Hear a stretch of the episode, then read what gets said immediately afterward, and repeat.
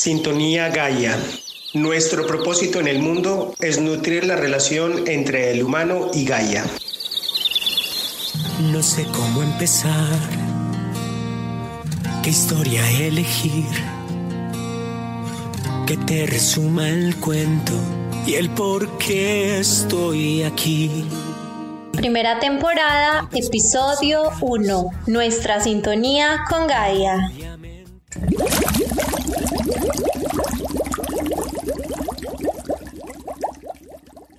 Te damos la bienvenida a esta primer temporada de nuestra aventura como podcaster.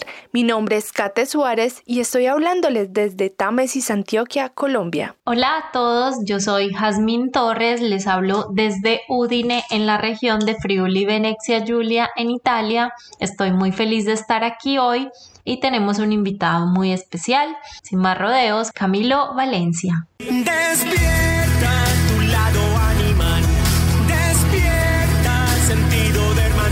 Primero saludar a los oyentes y las personas que las siguen a ustedes a través de este programa que me parece absolutamente necesario y sobre todo en estos tiempos post pandemia no podemos seguir viviendo la vida de la misma manera como la veníamos viviendo. Yo soy convencido de que el coronavirus es un maestro y que nos tiene que dejar la- una lección fundamental para el futuro de la especie humana. Entonces, muchas gracias por, por la invitación, pues es un honor infinito.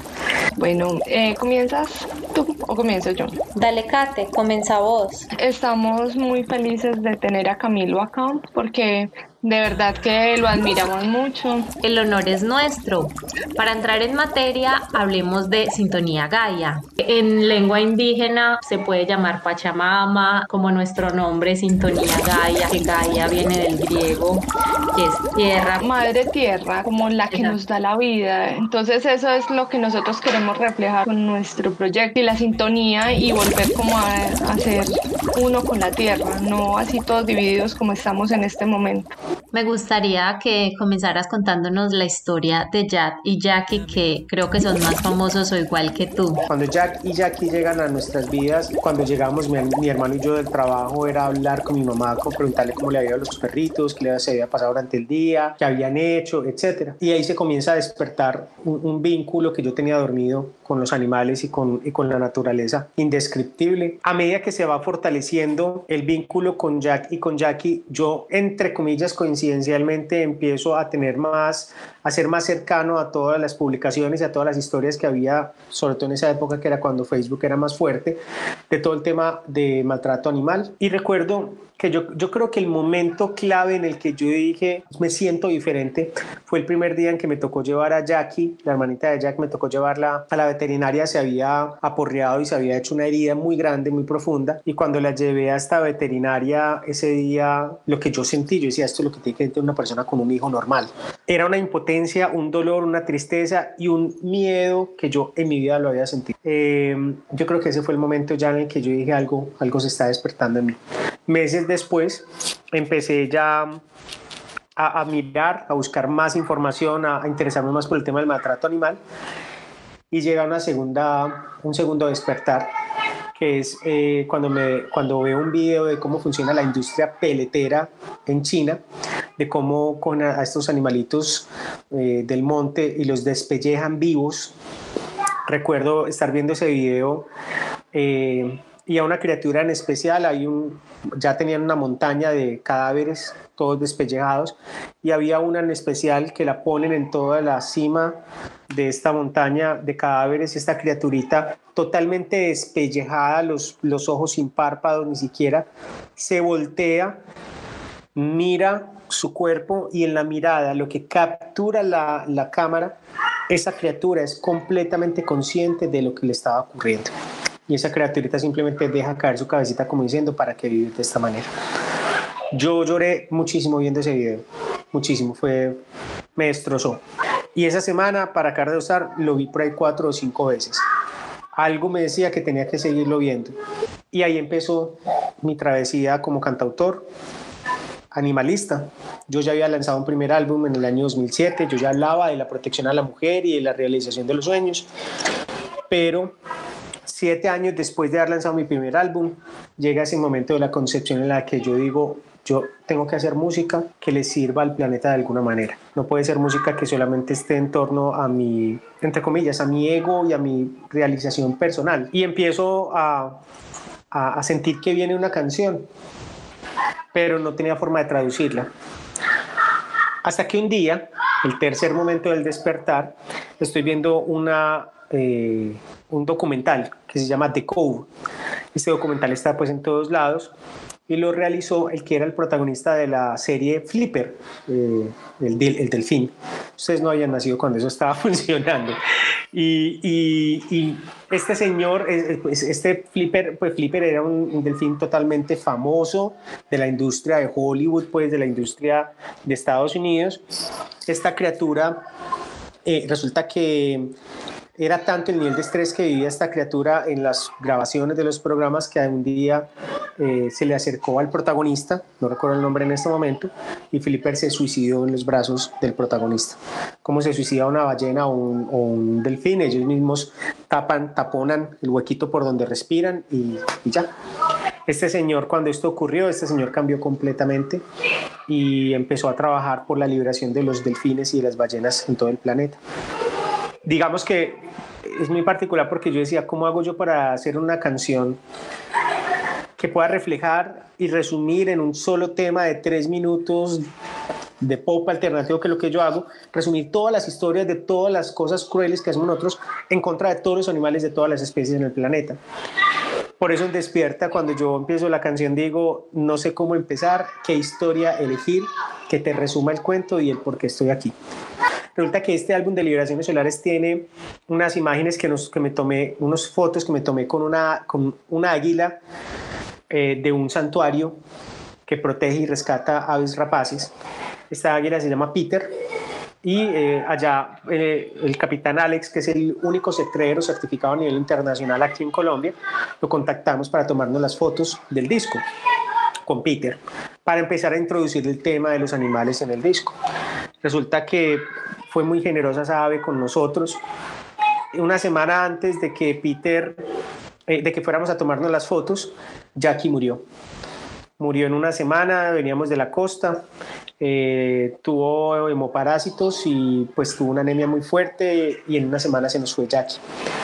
Les confieso que yo nunca en mi vida había llorado por la muerte de nadie, mis abuelos, tías, nadie. Pero lo que yo veré por Jackie nunca lo había llorado yo por la muerte de nadie sobre todo porque fue inesperado. Cuando Jackie estaba en su lecho de muerte, ya pues estaba muertecita, yo fui a visitarla con Jack y ahí en ese lecho yo le prometí a Jackie que me iba a dedicar a trabajar por los animales el resto de mi vida y que me iba a encargar de cuidar a Jack, que a Jack no le iba a faltar nunca nada. Una semana después estoy yo tomándome las fotos con, con Peter y fue una sesión de fotos muy liberadora porque me ayudó a entender que los animales silvestres, o sea, que no solamente los perritos y los gatos necesitan ayuda, que todos los animales de todas las especies necesitan nuestro despertar. Un año después de esas fotos estaba yo en un concierto y una persona vio las imágenes que yo proyectaba en la pantalla gigante de, de Peter y se me acercó. Eh, se llama Gabriel Gutiérrez me dijo, hermano, yo necesito hablar con usted porque lo que usted está haciendo, usted no sabe lo que usted está haciendo y es muy importante y yo, le, yo tengo que hablar con usted. A los días nos, nos sentamos a conversar y el tipo me contó eh, que él trabaja con comunidades ancestrales, con todo el tema de medicina ancestral eh, y me dijo, me contó dos historias. Una de la, más importante fue que me contó la leyenda del Pachacuti. Es una leyenda maya que habla básicamente del pueblo, del hombre del águila y del hombre del cóndor. El hombre del cóndor, como todas estas comunidades ancestrales que cuidan la tradición, el mundo espiritual, todo lo natural, y el hombre del, águila que propende por el tema del avance científico, tecnológico y un poquitico la desconexión hacia, hacia lo natural. Y la leyenda habla básicamente que el día en que el hombre del águila y el hombre del cóndor se encuentran de nuevo, el planeta va a entrar en el equilibrio que se necesita. Muchas personas piensan que las comunidades ancestrales eh, están en contra del crecimiento tecnológico y científico y eso es totalmente falso.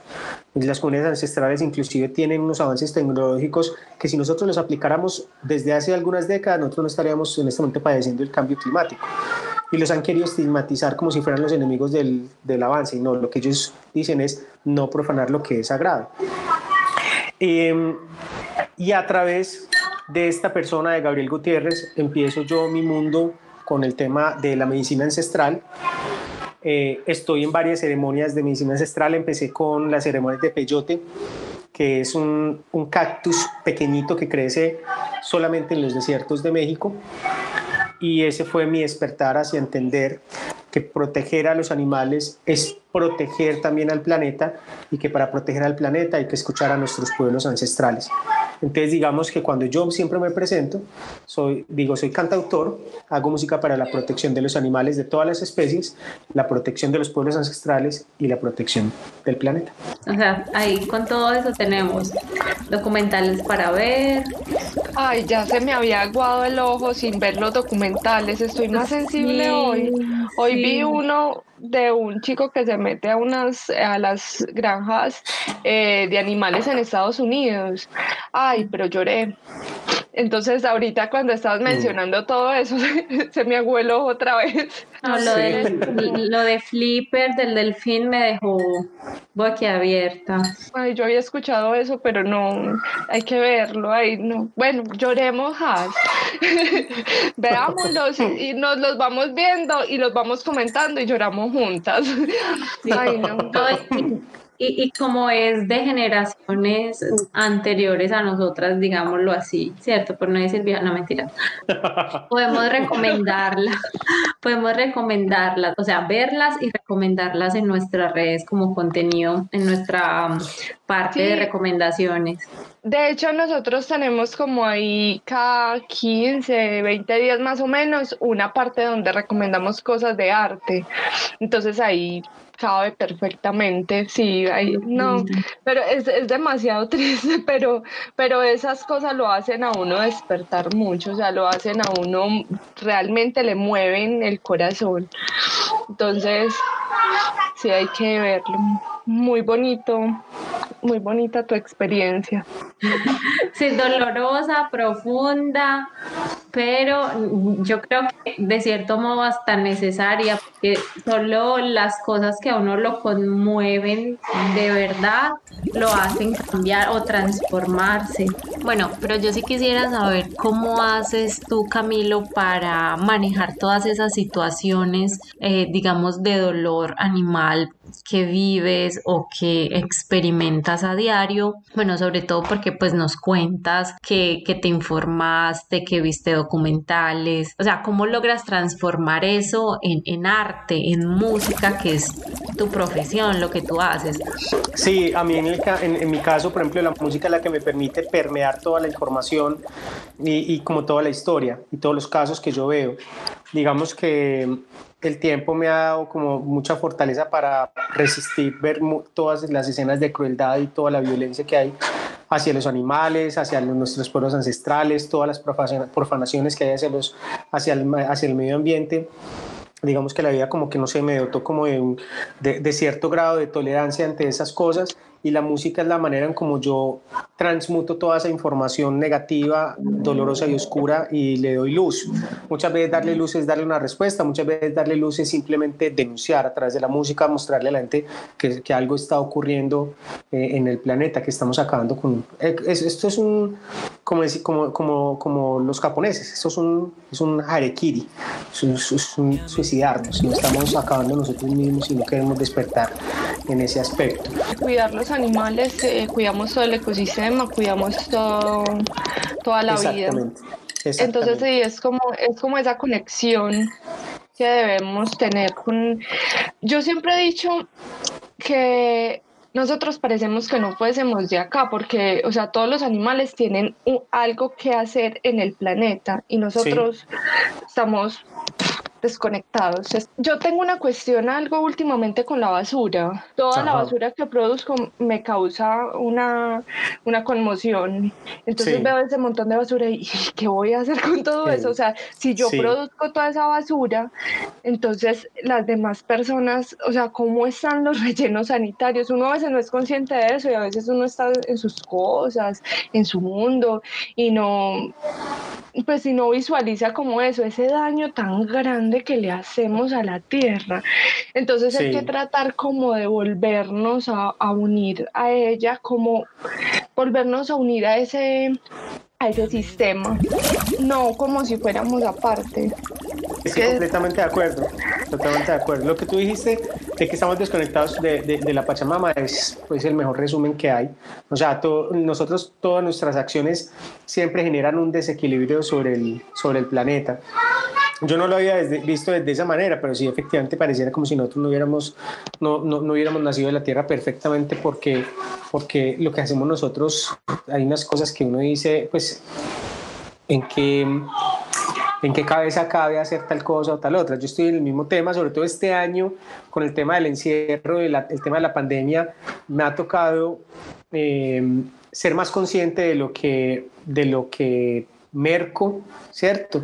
De cómo estoy cocinando, de la eliminación, por ejemplo, lo más que pueda de todo el tema del, del, plástico, ¿sí?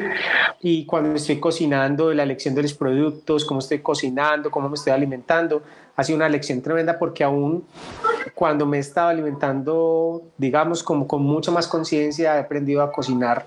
Bueno, yo ya sabía a cocinar, pero me he dedicado más a la cocina, pero aún así uno ve que la basura se sigue generando. Sí, justo por eso nosotras decimos que estamos como en una transición de volvernos ojalá totalmente ecológicas, porque es un paso a paso, día a día. Tú eres vegano, ¿cierto? ¿O vegetariano? Yo estoy en la transición ya al veganismo, la tengo muy adelantada. Hay cosas que pude hacer desde hace muchos años, eh, muy rápido, por ejemplo, la eliminación del cuero, de no volver a comprar productos de cuero. Eso lo hice, esa decisión la tomé desde el año 2014, 2013, perdón. Desde el año 2013 ya tomé la decisión de no volver a comprar cuero. Eh, empecé a buscar todos los temas de productos de aseo y de, y de farmacéuticos y de uso personal que vienen de empresas que testean en animales. Eso fue lo primero que hice. La alimentación ha sido un poco más lenta. Hubo cosas que han sido que fueron muy fáciles para mí. Por ejemplo, yo desde pequeño he sido nunca me ha gustado no nunca me han gustado los lácteos. Mucho, hay muchas personas que conozco, inclusive veganos, que dicen que lo que más les ha costado es dejar el queso. En cambio, para mí eso fue lo más fácil, ¿cierto? Porque nunca me ha gustado ni el queso, ni la leche, ni ninguno de sus derivados. Entonces, para mí ha sido fácil eso digamos que la dejada de las, de las proteínas ha sido muy fácil, las carnes rojas, o sea, lo que es carne de cerdo, eh, carne de vaca, o cierto. Eh, digamos que las carnes blancas eh, son las que van como en todo ese proceso ya de eliminación ya absoluta. Yo, mira, yo voy a ser muy honesto con algo con el tema de la alimentación. Primero, aunque yo estoy en la transición del veganismo y ya no me devuelvo, o sea, eso es una de las cosas que tengo clara, no soy de esas personas que dice, ay, pucha, ¿será que yo sí voy a ser capaz de ser vegano el resto de mi vida? No, yo, yo, esto, así me cueste el último de mis alientos, hasta el último segundo de mi vida voy a estar luchando por ser vegano. ¿Voy a ser un vegano perfecto? No lo sé. ¿Qué es un vegano perfecto? Que definitivamente no tiene ningún tipo de contacto con ninguna cosa de los animales. No lo sé si yo vaya a ser a ese nivel. hay muchos veganos que, por ejemplo, inclusive parte de su disciplina, y yo la comprendo, tiene su justificación, es inclusive no tener animales de compañía, porque cuando tú tienes un animal de compañía, tú tienes que comprar el cuido, muchas veces comida que viene de la muerte de otros animales. Yo no sé si yo voy a poder llegar hasta ese nivel, pero todos los días voy a hacer todo lo posible para trabajar en eh, que mi cuerpo no sea un, cementerio de animales. Mm, todavía tengo algunas cosas para eliminar, pequeñas, pero no me devuelvo. Pero también considero que en este punto en el que están las cosas, primero, no hay veganos perfectos, por lo menos de mi generación no los hay, todos venimos de nuestra niñez, muy poquitos casos hay de personas que yo conozco que digo, desde niños, desde bebés nunca comieron eh, proteína animal, no, no, son, un vegano perfecto es una, es una persona que desde que nació es intolerante a, a, lo que viene de los animales y que el resto de la vida puede vivirla tranquilamente sin necesidad de consumir animales. También soy muy partidario de invitar a las personas primero como a tener en cuenta, por un lado, que todos los cuerpos son diferentes, ¿cierto? Em, que tienen una reacción y una adaptación diferente en velocidad y en tiempos a una, a una alimentación vegetariana o a una alimentación vegana. Unos lo hacen más rápido, otros necesitan más tiempo. Lo importante es ponerse la meta y todos los días construir esa meta. Eh, las personas que no tienen interés en volverse veganas o vegetarianas, yo siempre les hago la invitación de que al menos hagan el experimento de hacer un día sin carne. No les va a pasar nada, no van a tener una anemia, no van a tener una descompensación. Un día sin carne tiene un impacto a nivel mundial y creo que es la manera de empezar a hacer esa introducción a un, a un nuevo tipo de alimentación y creo que eso es importantísimo. Em, y lo otro que yo sí les digo a las personas es que ahora, si no quieres dejar de consumir animales por un tema de salud, entre comillas, por lo que sea, eso es un tema.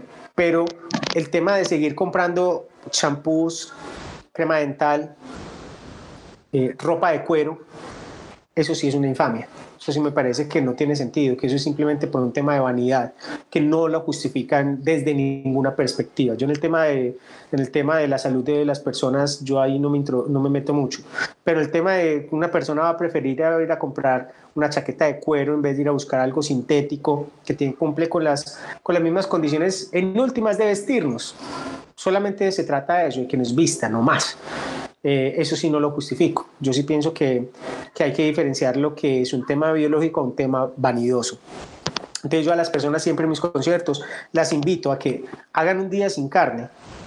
Es más, si quieren que no dejen de comer carne, pero al menos que sí eliminen productos como el cuero, por ejemplo, que vienen también de la industria de la ganadería, y la industria de la ganadería es básicamente el segundo responsable del aceleramiento en el cambio climático. Sin embargo, es muy difícil cambiar esa cultura a muchas personas, pero de pronto irles metiendo como eh, de pronto un día sin carne o de pronto reduce el consumo de carne semanal. Eh, eso es una forma muy, muy buena de ir desacostumbrando al organismo y también serviría como para las futuras generaciones. O sea, si en la casa no consumen tanta carne, entonces los niños no van a crecer con ese mismo ideal que uno creció, que era que en la casa consumían mucha carne. Como eh, por ejemplo, en el campo suelen hacer mucho eso, que desayuno, almuerzo y comida es con carne. Entonces ir como, hey, cambiar una sola comida del día por, eh, con carne y el resto no, con otros productos. Entonces es como ir, ir modificando como esa, esa cultura poco a poco. Hay que tener en cuenta, por ejemplo, que a las personas de hace varias décadas que empezaron con el tema del vegetarianismo o el veganismo, les costaba más dejar la carne porque de todas maneras no estaba tan avanzado el tema de la culinaria y la gastronomía vegana, que hoy en día es súper importante, que hoy en día se ha ganado premios internacionales ganándole a, restaurantes, los chefs veganos ganándole a, a, chefs de tres estrellas Michelin, ¿me entiendes?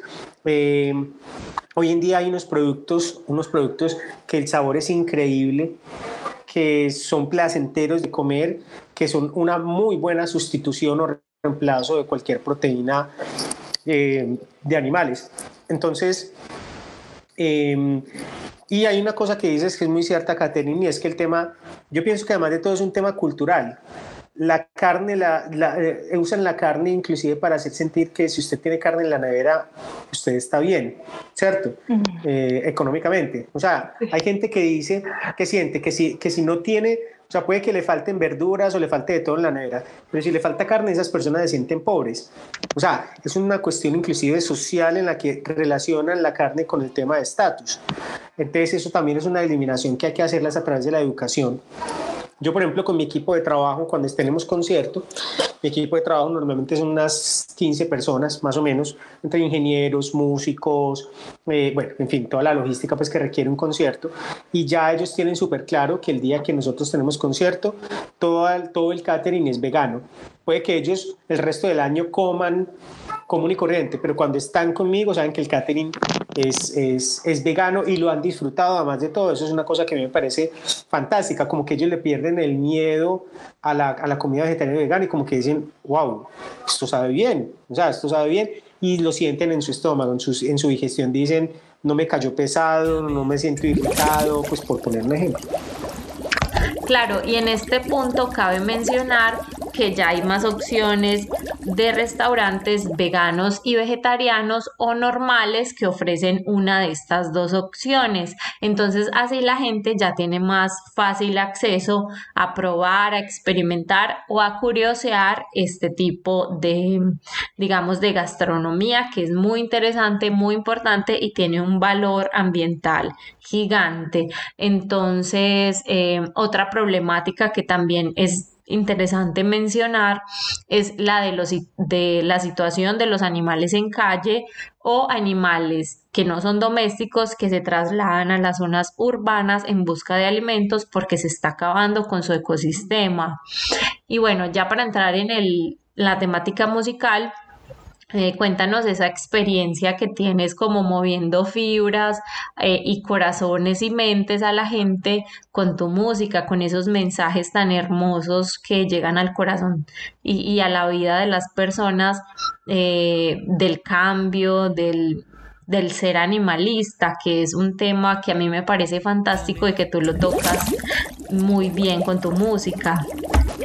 Bueno, lo primero es que ya tengo como ese, testimonio durante estos eh, seis años, desde que lancé el primer álbum Animalista, he visto cómo la música mía impacta en las personas, cómo cambia por lo menos la perspectiva de pensamiento sobre ciertas realidades.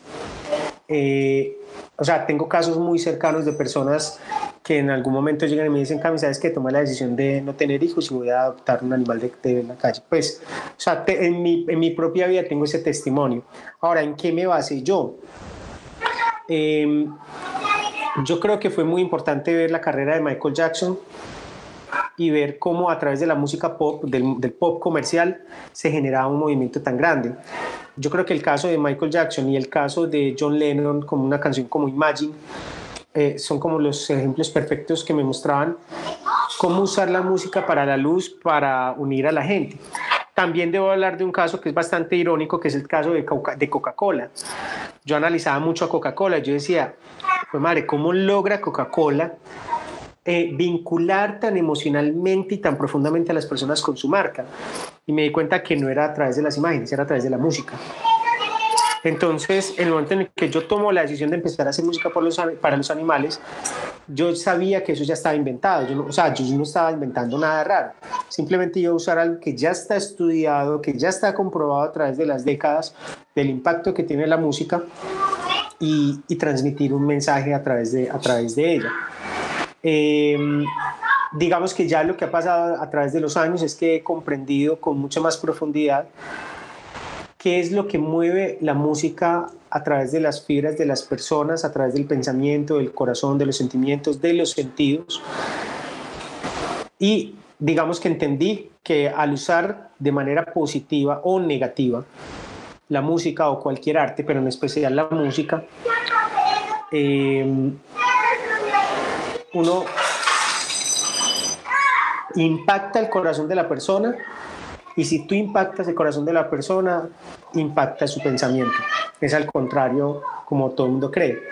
Normalmente en los eventos, en muchas personas, muchas campañas, muchas fundaciones, mucha gente hace eventos animalistas y los deja siempre como eventos académicos, eventos que les falta, que les falta, como digo yo, el tuétano, les falta como el corazoncito dejan las charlas solamente para temas académicos y la gente no quiere saber de temas académicos, la gente no quiere leer, la gente necesita sentir.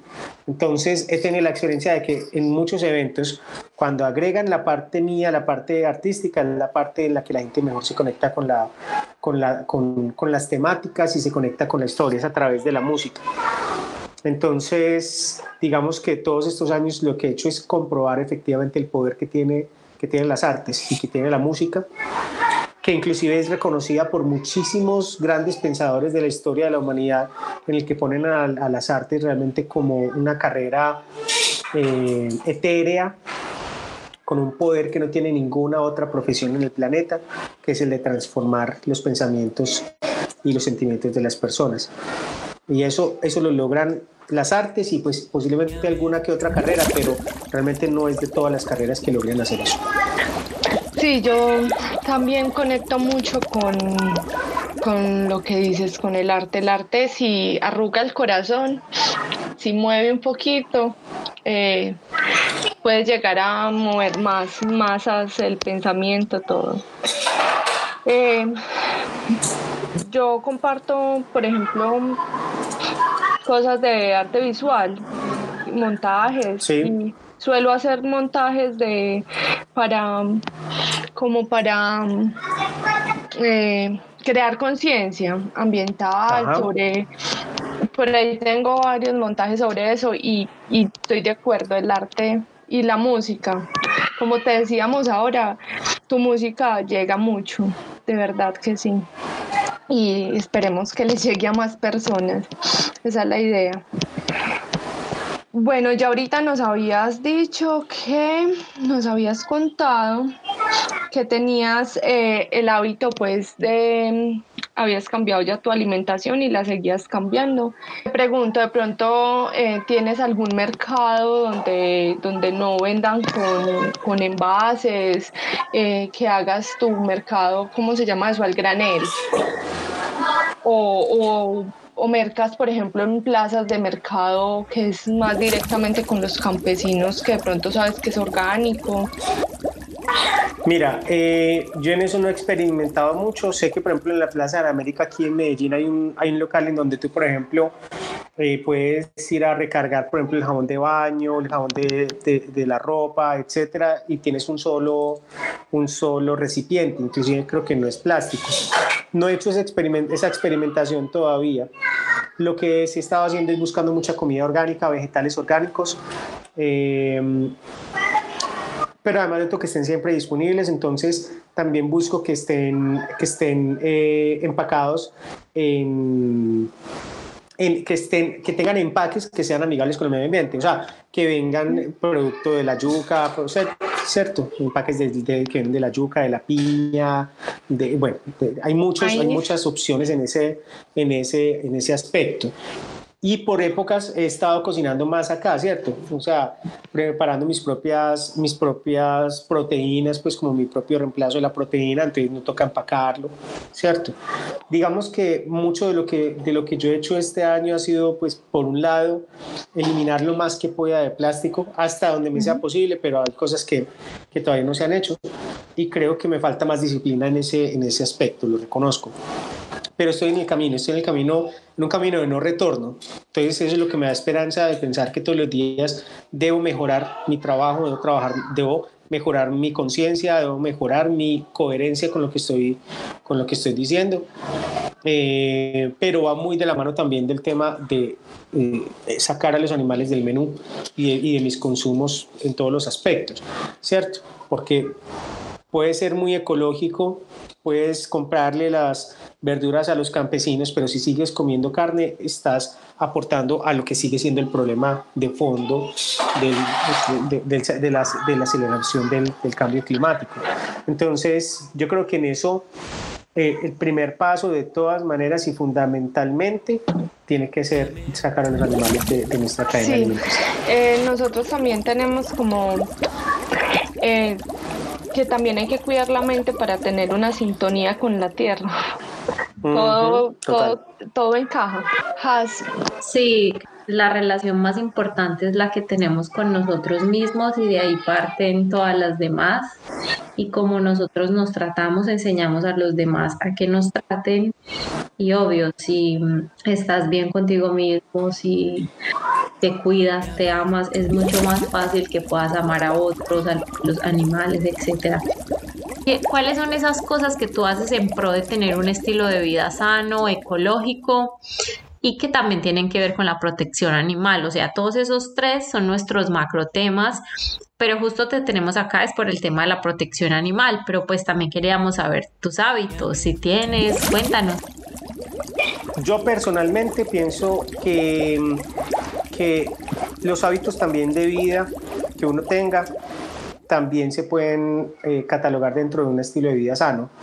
O sea, eh, soy, yo no soy una persona parrandera, aunque no juzgo el que es parrandero, ¿cierto? Pero yo soy una persona que disfruto más la, intimidad, poder conversar con una persona eh, frente a frente, ¿cierto? Eh, durante, durante este tiempo de pandemia, yo una de las grandes reflexiones que he hecho, grandes no, una de las reflexiones personales que he hecho es que es increíble porque ahí, por ejemplo, en la, la pandemia dejó al descubierto todas nuestras manías mentales. ¿Qué fue lo que pasó cuando medio nos dieron un poquitico de espacio? La gente arrancó a armar fiestas y reuniones familiares y volví se disparó el, el, virus. Pero la gente era como enferma, la gente era como desesperada, es como si fuera un, una droga. El hecho de que hay que estar parrandeando, que hay que estar saliendo jueves, viernes y sábado en torno a la misma cosa, a trago, cigarrillo y rumba. ¿Cierto? Yo creo que en eso de todas maneras, aunque no haga deporte, pero también no le agrego actividades que me sean nocivas y que me desconecten de las personas y que en últimas no permiten construir relaciones sinceras, transparentes, sanas y profundas. Tú en una rumba con toda la música a todo taco que está direccionada. Miren, ¿saben por qué hago yo esa, reflexión? Yo trabajé durante muchos años bueno, no muchos años, unos dos años, trabajé como director eh, de producción musical de, de, varias discotecas de acá de Medellín. Y en una yo, yo era el DJ. Y yo ya sabía cuál era la manera en cómo yo ponía a, a beber a la gente. Yo ya sabía cuáles eran las canciones que tenía que programar para poder poner a que, a que la gente en determinado momento tuvieran que beber, porque eso lo que necesitamos era registrar, ¿cierto? O sea, que la, que, que la caja registradora eh, se, se, moviera. Y digamos que cuando, cuando yo terminé de trabajar en ese bar, fue el día que yo dije, no quiero seguir en este estilo de vida, porque entendí cómo a través de la música uno también puede manipular los estados emocionales y las, y las necesidades de las personas. Y desde ese momento yo le cogí un fastidio enorme, completo y profundo e irreconciliable con la rumba.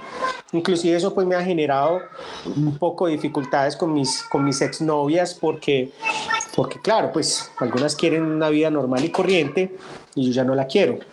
Entonces, el tema de las rumbas es algo que yo ya no disfruto, ¿cierto? El tema de, de bailar ya no es algo que yo, que yo disfrute, digamos, porque yo lo relaciono con eso, con la época en la que yo mismo, a través de la música que programaba, podía manipular el inconsciente de las personas para obligar a que bebieran más, ¿cierto? Eh, y por eso mi estilo de vida hoy en día es cero rumbas, no lo, no lo disfruto, no, lo, no es placentero para mí, prefiero buscar otros espacios. Eres más de los retiros espirituales con ayahuasca. Exactamente. exactamente. Las acampadas también. Es un como nosotras un poquito. Esos eran nuestros parches, máximo un vino y la naturaleza, la acampada, la ayahuasca. Yo también viví en México y probé eh, la, eh, la, ayahuasca, la, el yaque, eh, la savia, no, muchas cosas. Vivía en la casa de un pintor en Coyoacán, entonces eh, ahí cerca de la casa de Frida, de muchos museos. Ya. Entonces fue una experiencia muy vivida.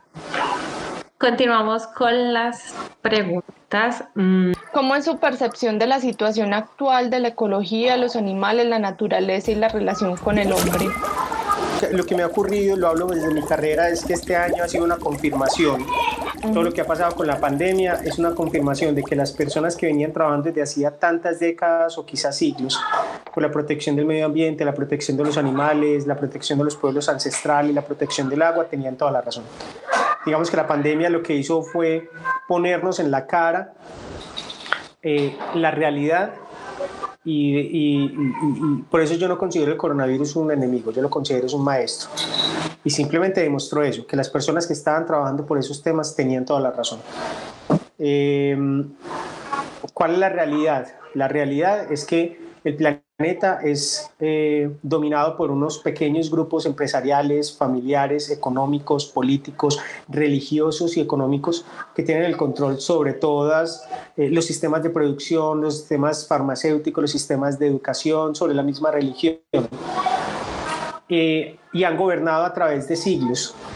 Esas personas tienen la información de cuál es el tiempo de caducidad de este planeta y no lo han querido eh, compartir con la gente. Estas son las que llaman las famosísimas familias sagradas. Esas familias saben que el planeta va a tener un, una sacudida demasiado fuerte y ellos lo que han hecho es alimentar a través de los siglos sus fortunas para tener algún día, y ya la tienen inclusive la tecnología, para ellos poder estar preparados para, para, una gran sacudida que va a tener el planeta. Entonces a ellos no les importa el resto de la mayoría de la humanidad, a ellos les interesa que nosotros, los mortales normales, estemos en, estemos en conflicto, estemos peleando, nos hayan guerras. A ellos les conviene y les interesa eso porque es la manera como nos distraen, mientras ellos construyen ciudades completas debajo de la tierra, porque ellos saben lo que viene en camino. Eso ya está estudiado, eso ya está documentado, esa información ya está en todos lados. Entonces, digamos que a mí más allá de preocuparme lo que está pasando con el planeta, me preocupa lo que está pasando con la humanidad. planeta, yo estoy de acuerdo con que, o sea, para mí, por ejemplo, a nivel económico ha sido durísimo el tema de la pandemia, pero no ha habido un solo día en el que yo me haya quejado o, le haya echado la culpa al planeta o haya dicho, hijo de madre, ¿por qué llegó este virus? Nunca. Pienso que esto era necesario para que alcanzara a despertar otra pequeña población sobre lo que está ocurriendo con nosotros.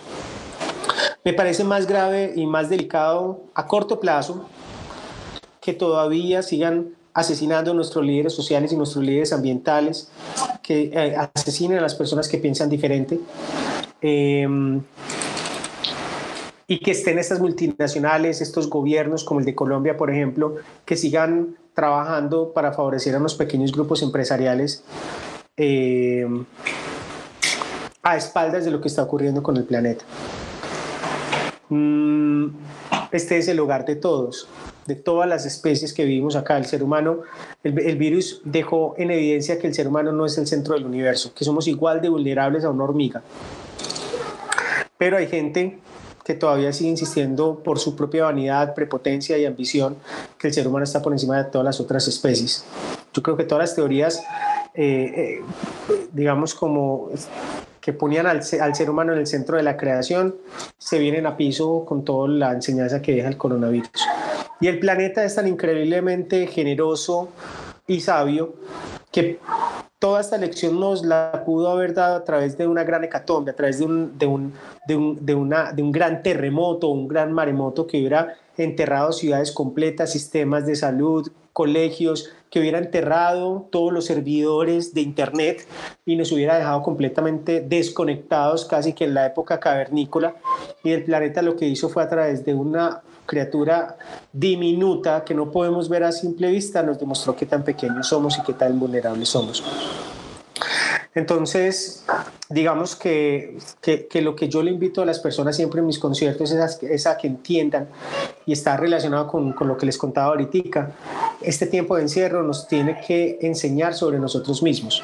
El tema de que hagas deporte es fundamental, lo apoyo 100%, pero si tú no estás conociendo tu propia mente, tu propia alma, tu propio espíritu, tus temores, tus miedos, tus programaciones en todos los aspectos, tus adicciones mentales y físicas, porque es que eh, comer azúcar también es una adicción, ¿cierto? Tomar Coca-Cola es una adicción. Eh, juzgar al otro es una adicción si no hiciste tu trabajo mental, el deporte no te sirve de nada. Tú puedes ir a ser la persona más fitness del mundo, pero si sales del, del, del, gimnasio para ir a juzgar a la otra o al otro, al man porque está más gordito y más barrigón, o la, pelada por, o la otra pelada por X y yo me entiendo porque no tiene el cuerpo que vos, que vos generaste, o sea, tu deporte no sirve para absolutamente nada, o sea, eres un, eres un empaque vacío.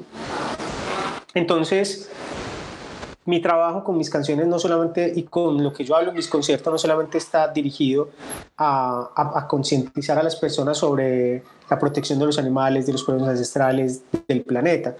Está, apuntan siempre, y sobre todo mi trabajo en las redes sociales, apunta a mover el pensamiento de las personas, a que se miren, a que, a que hagan una introspección, a que confronten sus propias sus, sus propios apegos y sus propias dependencias emocionales, mentales, energéticas.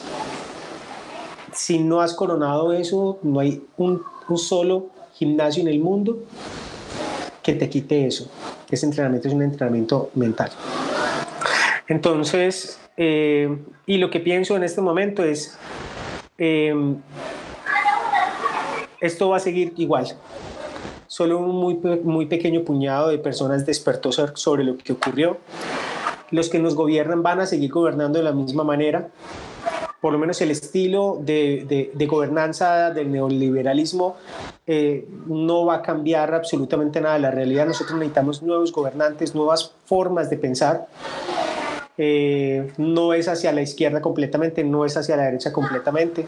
Yo soy un, un creyente de que esto es a través del progresismo, a través de la comprensión de empezar a generar nuevas fuentes de energía, eh, de, tener una relación diferente con la educación, de tener una relación diferente con los pueblos ancestrales, eh, de respetarlos y de dejar por fuera, eh, no darles acceso a los recursos naturales a las empresas que solamente trabajan por extraer petróleo, extraer, extraer metales preciosos a través de la minería, profanando nuestros páramos, etcétera creo que estamos profundamente desconectados sobre, sobre lo que está ocurriendo en todos los aspectos del mundo, en ecología, en recursos eh, ambientales, etc. Y pues en el tema de Colombia es, Colombia es un chiste que se cuenta solo.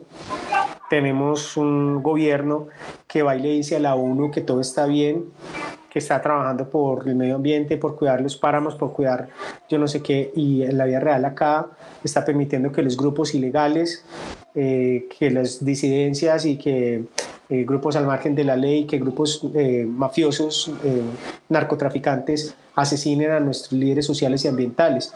Y lo están haciendo porque les interesa que ellos hagan, su, hagan el trabajo sucio. En últimas, ellos hacen el trabajo sucio para que las grandes familias de este país se queden con los territorios. Esa es la guerra en Colombia. La guerra en Colombia no es por la izquierda, no es por la derecha, no es por el comunismo, el socialismo, por Venezuela, no es por el capitalismo, no. La guerra en Colombia es por las tierras. A todos nos tienen embobados pensando que el problema acá es Petro, que el problema son las FARC, que el problema es el ELN, no, el problema acá en Colombia son las tierras. Colombia es el segundo país más biodiverso del planeta. Es el tercero más importante para mitigar el tema del cambio climático, porque eso ya no tiene reversa.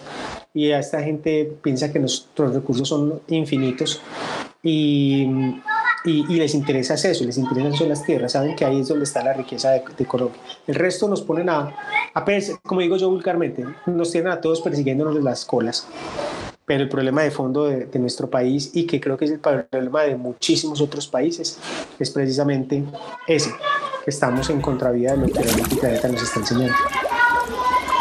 Ahora sí, esta de verdad sí es la última pregunta. ¿Cómo tú ves esa relación entre el humano y Gaia, entre paréntesis, madre tierra, Pachamama, naturaleza, como ustedes lo quieran definir? Para nosotros es Gaia, sintonía, Gaia es sintonizar con nuestra madre tierra. ¿Cómo ves esa relación a futuro y qué le dirías a las personas con respecto a ello? Voy a ser un poquitico apocalíptico con el tema. Yo creo que solo una, una muy pequeña porción de la humanidad va a despertar. Eh, creo que el planeta va a ser una selección natural eh, pienso que las personas que no eleven su vibración, su pensamiento, su nivel de conciencia sobre lo que está ocurriendo, no van a estar preparadas, no van a, ser capaces de sobrevivir ante las cosas que el planeta tiene que transformar, porque el planeta tiene que hacer una, una sanación, eso es inevitable. El planeta tiene que volver a, encontrar el equilibrio y ya no lo puede hacer a través de nosotros. Eh, y creo que la clave está es en que si somos capaces de despertar nuestra conciencia, de elevar nuestra vibración, nuestro nivel de percepción sobre la realidad, y para eso no hay que hacer nada energético ni espiritual raro, no hay que hacer ningún ritual raro, lo que hay que hacer es simplemente tener un pensamiento crítico y sentido común. El sentido común y la lógica que están mostrando, que estamos sacando con nuestro planeta.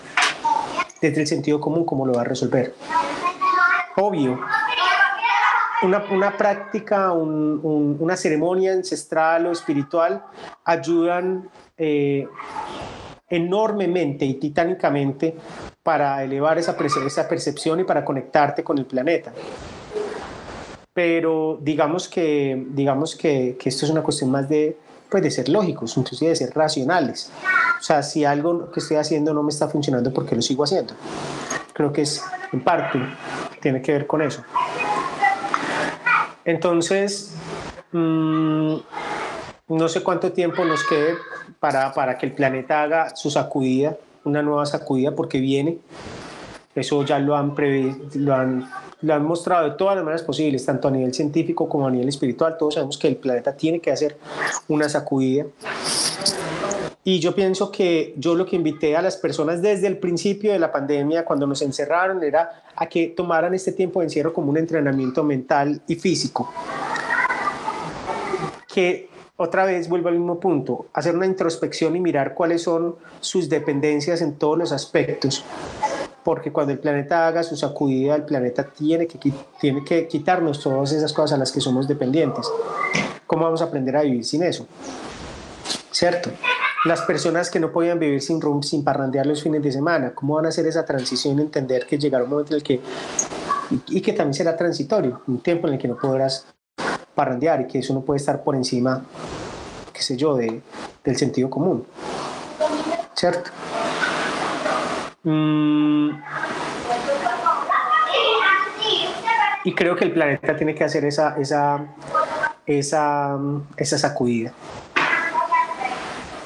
Yo considero que parte de la clave para que lo que va a pasar con el planeta no sea tan eh, traumático es que desde ya nosotros aprendamos a elegir a nuestros gobernantes. Esto no solamente se trata de cambiar nuestros estilos de vida y nuestros, nuestras formas de consumo, es comprender que este planeta de todas maneras necesita unos liderazgos pues somos, vamos para 9 mil millones de seres humanos, imagínense este planeta gobernado, cada 9 mil millones de seres humanos, cada uno tirando para su lado, no se puede, tiene que haber unas, unos liderazgos.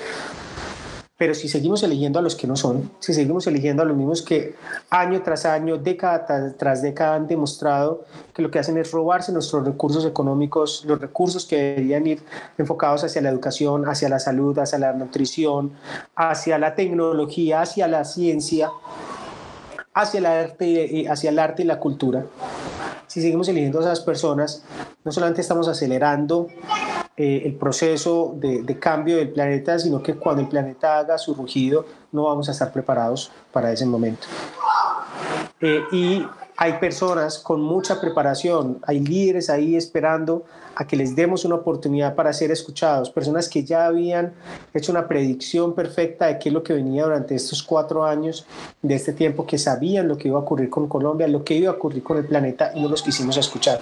Este es el momento para hacer esos cambios necesarios para que la gente aprenda a votar con conciencia, sin manipulación, sin egoísmo, que las personas abandonen el egoísmo, que las personas vuelvan a ser empáticas, que las personas sigan, vuelvan a pensar que lo que eligen para sí mismas lo están eligiendo también para los otros. Y creo que esa es parte de la clave. Si aprendemos a, poner los gobernantes correctos, creo que esto puede tener una, una, una oportunidad de enderezarse y de resistir de manera más armónica la transición que tiene que hacer el planeta, que es inevitable, el planeta lo tiene que hacer, no hay vuelta atrás. Entonces, si en ese momento que ocurre lo del planeta están los líderes correctos, digamos que, que, todo va a ser menos traumático, vamos a estar preparados para, para dar ese siguiente paso. Em, bueno, creo que eso es como un poquitico el resumen. ¿Tú has escuchado algún coach o leído un libro sobre 5D, quinta dimensión? ¿No? Bueno, cosas relacionadas, un poquitico he visto como cosas relacionadas. Yo, pues inclusive cuando lancé mis coliberaciones solares en el 2014, yo ya venía un poquitico relacionándome con, con ese tema de, de, la transferencia de dimensiones. Ese año recuerdo que inclusive yo le puse liberaciones solares al disco porque se venían reportando unas explosiones en el sol que pues muchos las estaban viendo inclusive como si fueran, eh, o sea, que estaban generando un cambio en todas las frecuencias y en todo el tema radioactivo del planeta, estaban generando una alteración en toda la vibración y las frecuencias eh, que, que, tenía el planeta, entonces Liberaciones Solares fue un poquitico como aliado inspirado ese, ese, título precisamente sobre eso que estaba produciendo el sol en, en, nosotros, en la humanidad. Entonces digamos que puede estar, no, no, no, no, lo hablo directamente desde el 5D, sino que creo que desde muchas diferentes teorías holísticas, eh, eh, pensa, em, religiones, posturas espirituales, ya se venía hablando de ese, cambio de dimensión. Bueno, para ti y para quien quiera profundizar este tema del 5D, pueden seguir a Mi Astral en el 99% en Spotify y en todas las redes sociales. Ella está ahí. Y aclaro, esto no es publicidad pagada, es en serio, yo la sigo, soy fan, seguidora, un besito. Y nos despedimos preguntándote cuál es tu sintonía con Gaia. Bueno, mi sintonía con Gaia tiene que ver con, con muchos aspectos. La primera sintonía es a través de Jack.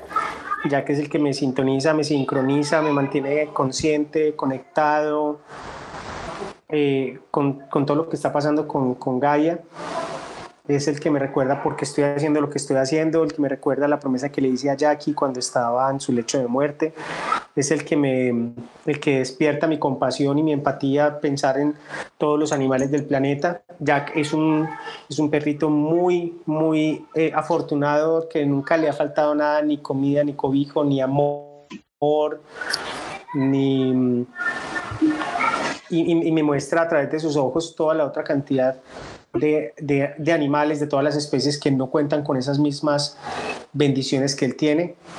Yo pensaría que mi conexión principal con Gaia es Jack y eh, pensaría yo que, que, que mi música es mi otro punto de sintonía con Gaia. Eh, amo cantar, amo componer, amo, amo cantar mis canciones. Mm, soy convencido que vinimos al planeta a cumplir con un propósito, con una misión, pero además de todo a ser felices a través de la realización de nuestros sueños.